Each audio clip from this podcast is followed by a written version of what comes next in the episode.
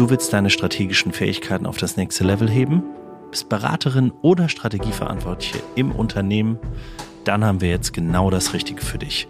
Im März findet wieder unser Zertifikatskurs für echte Strategiemacherinnen statt mit dem Strategy Frame. Wir würden uns sehr freuen. Es sind insgesamt vier Tage im März und ein halber Tag online. Und alle Infos dazu findest du auf unserer Homepage unter dem Navigationsbutton Training. Also jetzt anmelden. Wir haben nur noch wenige Plätze frei.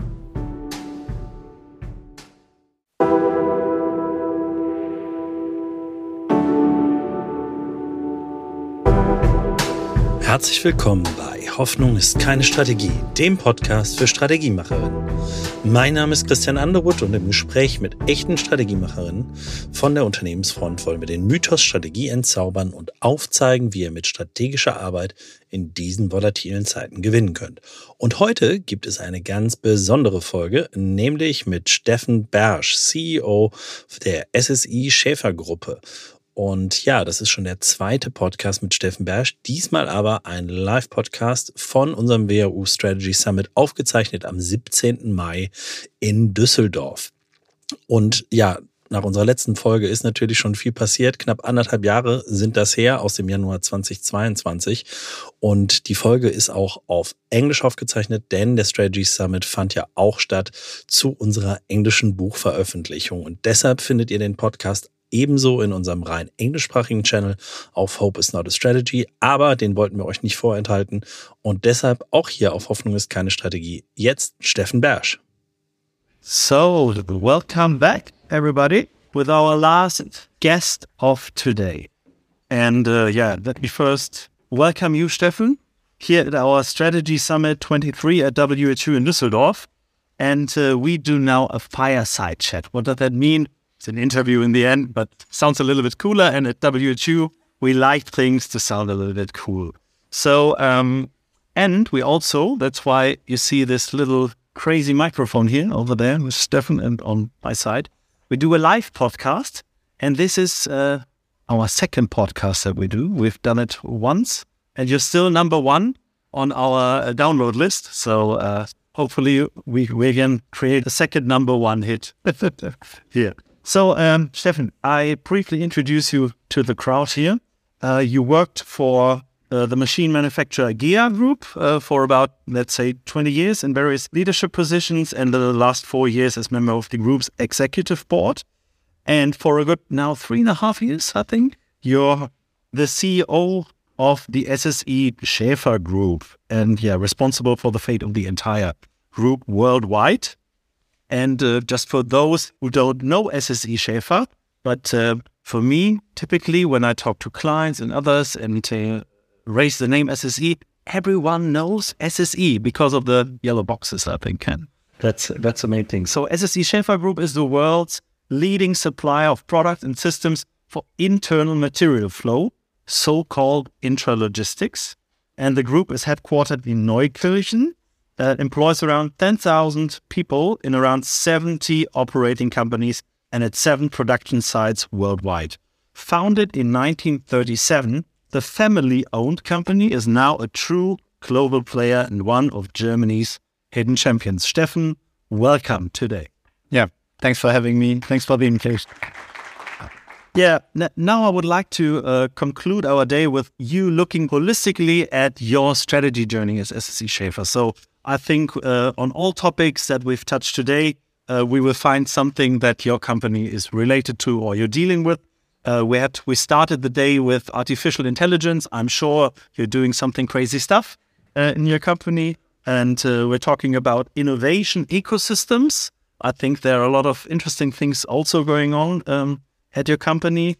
Uh, the use of digital strategy tools and strategy work and also the topic of sustainability. And as I noticed in yeah, ahead of our uh, talk today and setting it up, information security, because in all of that dig- digital stuff, that's a total important thing, especially when you're hit.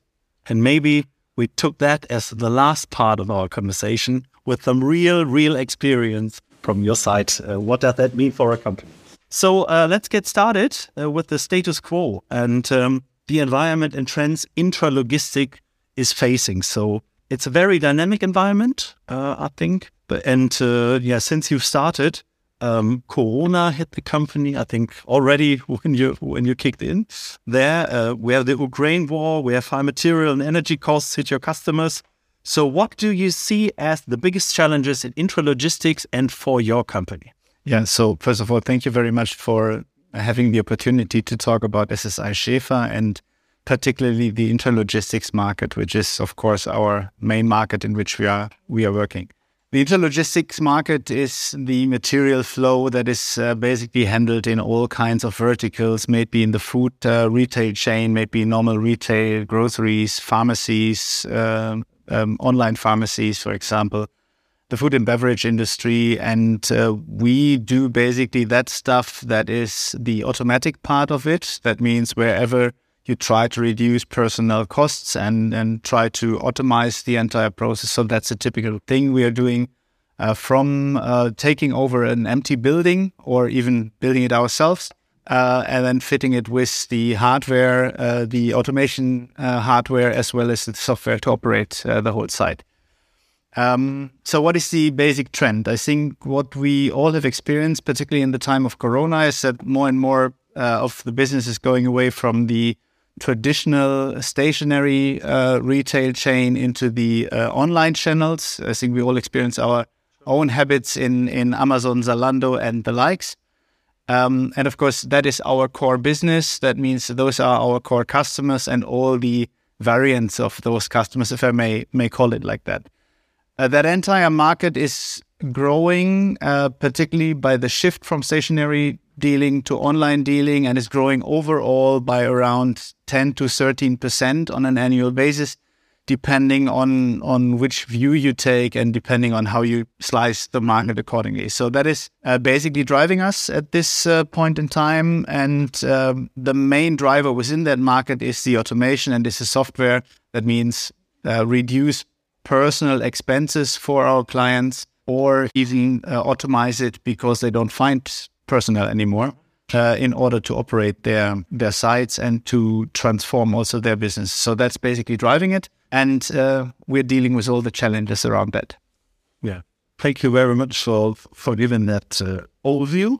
And um, when when when it comes now to Corona and uh, also the war, how did this crisis affect your strategy that you set up before, and how you how you deal with your with your team? Yeah, uh, uh, you indicated already the cyber attack that we had basically on April 14th. Um, so just some 30 days ago or some some some one month ago. Uh, I have to say that since I left GEA actually and, and joined SSI Schäfer, I never had a quarter without a crisis. Uh, that was an interesting experience. so starting basically with with Corona, I think that was in my second week uh, when uh, we uh, were facing the situation that we didn't know, like like uh, factories that were shut down in Malaysia and Asia, for example, and uh, didn't get the people basically back to work and, and and all the stuff. You all have experienced that. Then we had the supply chain crisis that started, I think, with the Ever Given event in the Suez Channel, and then with the bullwhip effect and, and other effects on how to get uh, chips, how to get drive systems, how to get electric motors, and all kind of automation equipment. Um, those wafers, and then the last thing was basically now the cyber attack. In so far, let's say implementing or developing a strategy, uh, try to run on a normal train track, basically implementing it, but being continuously stopped with, uh, let's say, ad hoc events was a special challenge in those times. Nevertheless, we are still following the strategy that we have defined and the procedures that we have defined uh, basically at the end of 2020, beginning of 21, um, and try to execute that. Okay. Let me talk about a little bit about your technology leadership. So I remember supporting you um, and your team a little bit on that journey.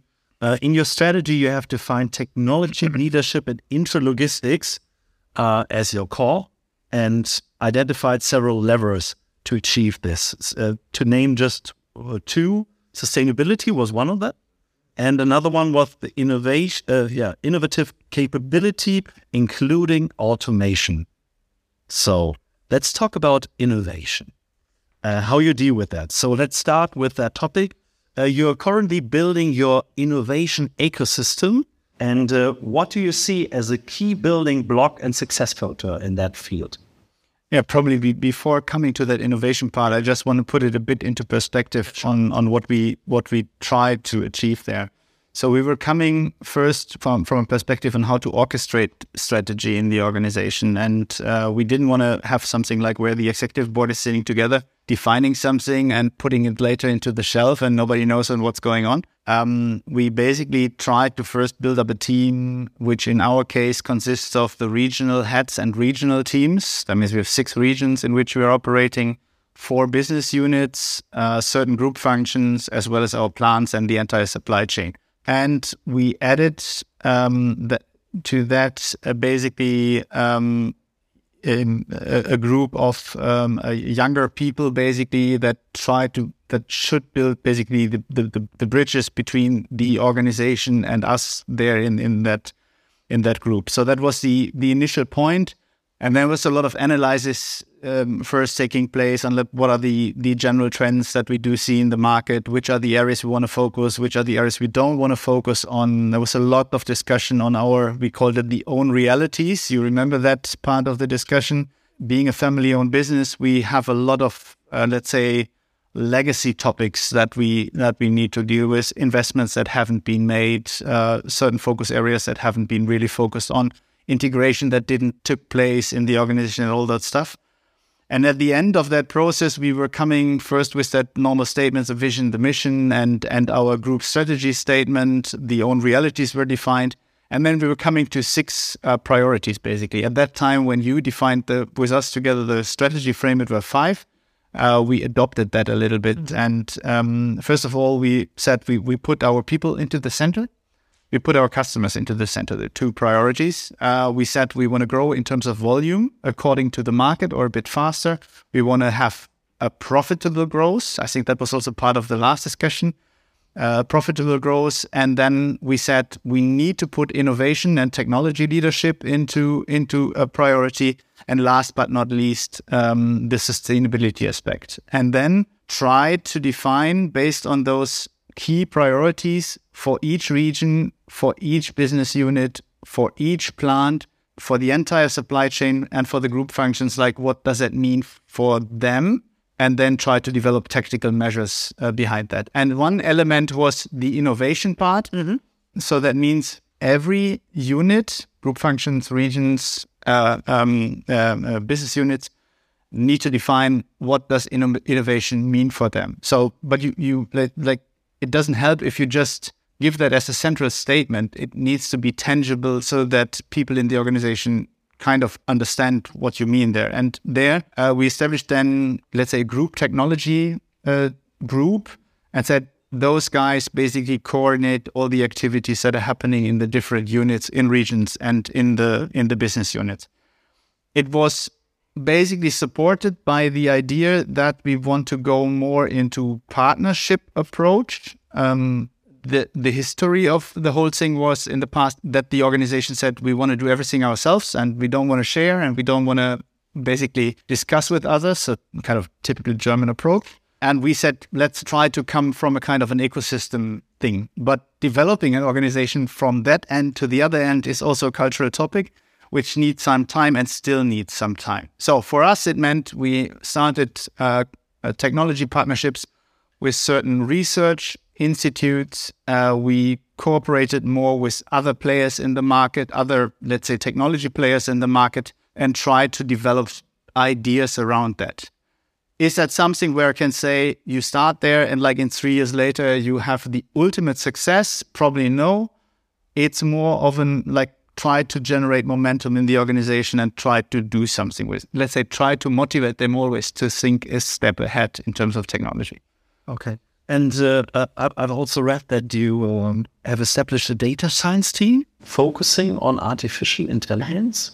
Now first of all we had no data science team so and we were of the opinion that when you are a provider of warehouse management software where you have all kind of data of the customer process available. That means what is ordered in a logistics center, what is packed together, in which combinations, how many people do you need for that? Which technology is involved, and and how much you basically send out? Then you then you have a lot of stuff available, um, a lot of data available, and we said uh, probably we should make benefit out of that. Uh, and establish now that team, uh, which is producing like like a half year ago, in order to let's say first of all generate ideas. What can we do with it, and can we probably generate other business models or leverage a little bit on the the input that we have from that that team. Okay, that's that's one part, and you mentioned automation. That's really key for your business. So uh, you acquired, uh, I think now 100% of DS Automotion, a leading provider of mobile robotics. So that's that's the thing uh, that your customers did not find anymore any workforce, and that now you're going the road also in robotics. No, I mean, it has always been a topic. Uh, that means we always purchase robotic components either from KUKA or other players in the market and integrated them into our uh, solutions. Of course, you wouldn't buy KUKA. Probably it's um, uh, that doesn't make so much sense for us. However, there are other, let's say, interesting robotic solutions that are of relevance for us. One important element, I think, for the whole logistic or intralogistic industry is the AGV market or AMR market. That means all kind of mobile robots. That means how do you replace traditional uh, conveying technology by mobile robots, for example. Um, it's a big trend in China. Uh, Chinese players are at the forefront uh, with applications around that.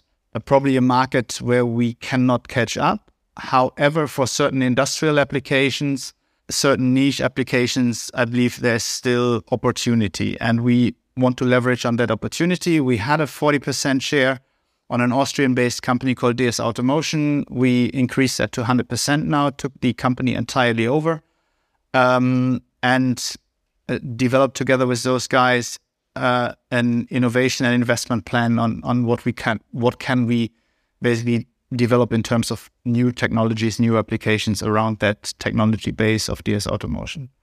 It also, if I may call so, because uh, it's not on your piece of paper. Yeah. So when you talk automation, or let's say when you talk logistic centers, that we all see those logistic centers around the highway, along the highway, um, which are to a very large extent manual operations, um, to a very large extent, mm-hmm. and uh, we want to we are totally in this automation part. That means with these software and automation solutions. Important elements in that are uh, picking solutions, case and piece picking solutions. That means how can you replace a normal uh, place where like uh, containers are there, somebody's putting it, let's say, taking something out into another box for shipment. Uh, and that is a process that need to be optimized, but it's very difficult to optimize because uh, if you do that on the pharmaceutical side, it's easy. You have small boxes basically to a certain weight of like maximum one kilogram. So that is easy.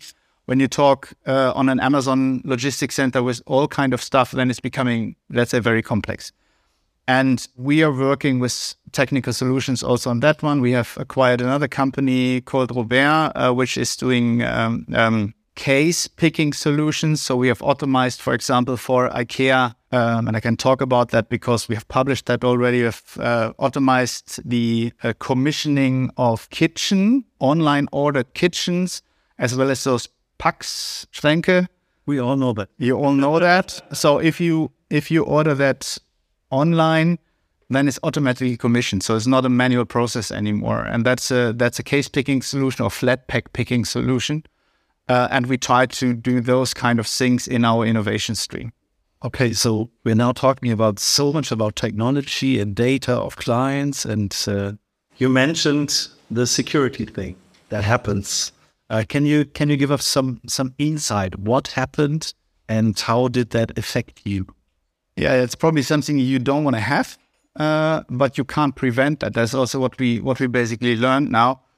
Um, we thought that we are safe. That means we have done continuous penetration tests in the whole organization. We had all kinds of providers in the background checking ourselves, try to penetrate the system, try to send phishing emails uh, into the organization in order to check who is opening it, who is not opening it. Uh, so to have some some ideas on what's going to happen. And uh, basically, in the mid of April, uh, we have gotten information from our security operations center that there is something happening in in our network. Um, and then we had to do a judgment call to either proceed operating to keep the whole thing switched on, or to basically take the company entirely from the internet. That means 70 operating companies, including production, supply chain, and so on, entirely from the internet. And we decided at the end to do so before we get enc- before we get encrypted. Um, we believe still that that decision was right. We have never been encrypted. We have never got any kind of blackmailing, so nobody came to us. We we scanned the entire darknet for if we find something. Uh, we didn't find anything. We had certain indications on certain data that might have left the organization. Nevertheless, company is shut down, uh, or has been shut down at that point in time, and it has now accelerated our ideas on changing the IT infrastructure. So the plans were already and it has really accelerated the speed now on on on doing it new. However, I don't wish it to anyone that this is going to happen because it's pain for the whole organization because the entire legacy of like 30 40 years of IT that have been built up become visible. And you don't want to have that. Absolutely. And uh, I noticed it because I wrote two emails to you and you and they didn't arrive right but it was a it was a was a cool time. I have to say, like uh, thirty days without email. I, I, found it pretty cool. I have to say, from that perspective. Um, of course, we operated the entire company on Teams and WhatsApp. Uh, well, at least the communication, not the whole company. At least the communication. So we were continuously in contact. We had the crisis team. We had a very cool support from the authorities may it be the BSI or the uh, public prosecution supporting us, uh, the police insofar it, it was an interesting experience. Nevertheless, you don't want to have it. Have it. Yeah, absolutely. And when we talk about technology and now uh, using digital tools and system to do your strategy, so and yeah, you think, okay, now we're going off the internet. How you operate also not on an operational level and still survive uh, every day, um, but how you still develop your company because it took you now one month. Of course, the priority is a bit different now. Uh, that means uh, first you need to get the blood pressure back into the organization. That okay. means the company needs to operate. That means uh, strategy execution or strategy development has not the highest focus at this point in time. Um, however, we proceed um, with our strategy work. Uh, also, before the attack happened, uh, we have basically renewed already elements of that strategy or adopted certain things. So um, and, and, of course, what is still valid is we we have um, at the time when we developed it in 21, uh, given the tactical measures according to the priorities and the different units to the organization, and they proceed working on it. Of course, at this point in time, a bit slower because they all basically want to read their mails first. Okay, but but your organization, you you would say you're still on track with your with your strategy to work? And uh, no, um, there was there were certain elements I mean, major parts, I would say 70% are on track, 30% I was, would say are not on track. And those were uh, certain regional developments that we had in mind, particularly in China. Uh, at the time when we developed it in 2020, 2021, uh, we were about like having the idea of acquiring software companies in China. Uh, and then figured out that the reality of such an acquisition is a bit like we thought a bit too progress- progressive on that. So we at the end had to experience that we had to stop those things. Of course, the major parts of the development in uh, in Europe uh, as well as in North or Latin America are executed. Okay, great. And yeah, coming to another lever or priority, as call it, uh, sustainability. We had it on the on the panel here today, and uh, we also have a nice podcast episode with your uh, with your global head of social responsibility, Heiko Stölzel, number 26, who wants to listen. Is the topic of sustainability also a performance driver for you today or in the future? I, I, I got that basically what you had in the last discussion, and I believe yes. Um, however, I think we also need to be a little bit aware of the topic that um, the regulatory element of it particularly in Western Europe, and I would support what has been said in the last session, is probably uh, limiting a little bit the competitiveness of European companies in comparison to company to countries where sustainability is not as high on the agenda, at least from a regulatory perspective. For us, it has two elements. It's the internal part in the organization, uh, which I could summarize under, uh, from an environmental perspective, how to reduce the CO2 footprint of all the operation. I think that is also what, let's say, a lot of us uh, are, are, doing. Uh, so that's not a Schäfer specific topic. We all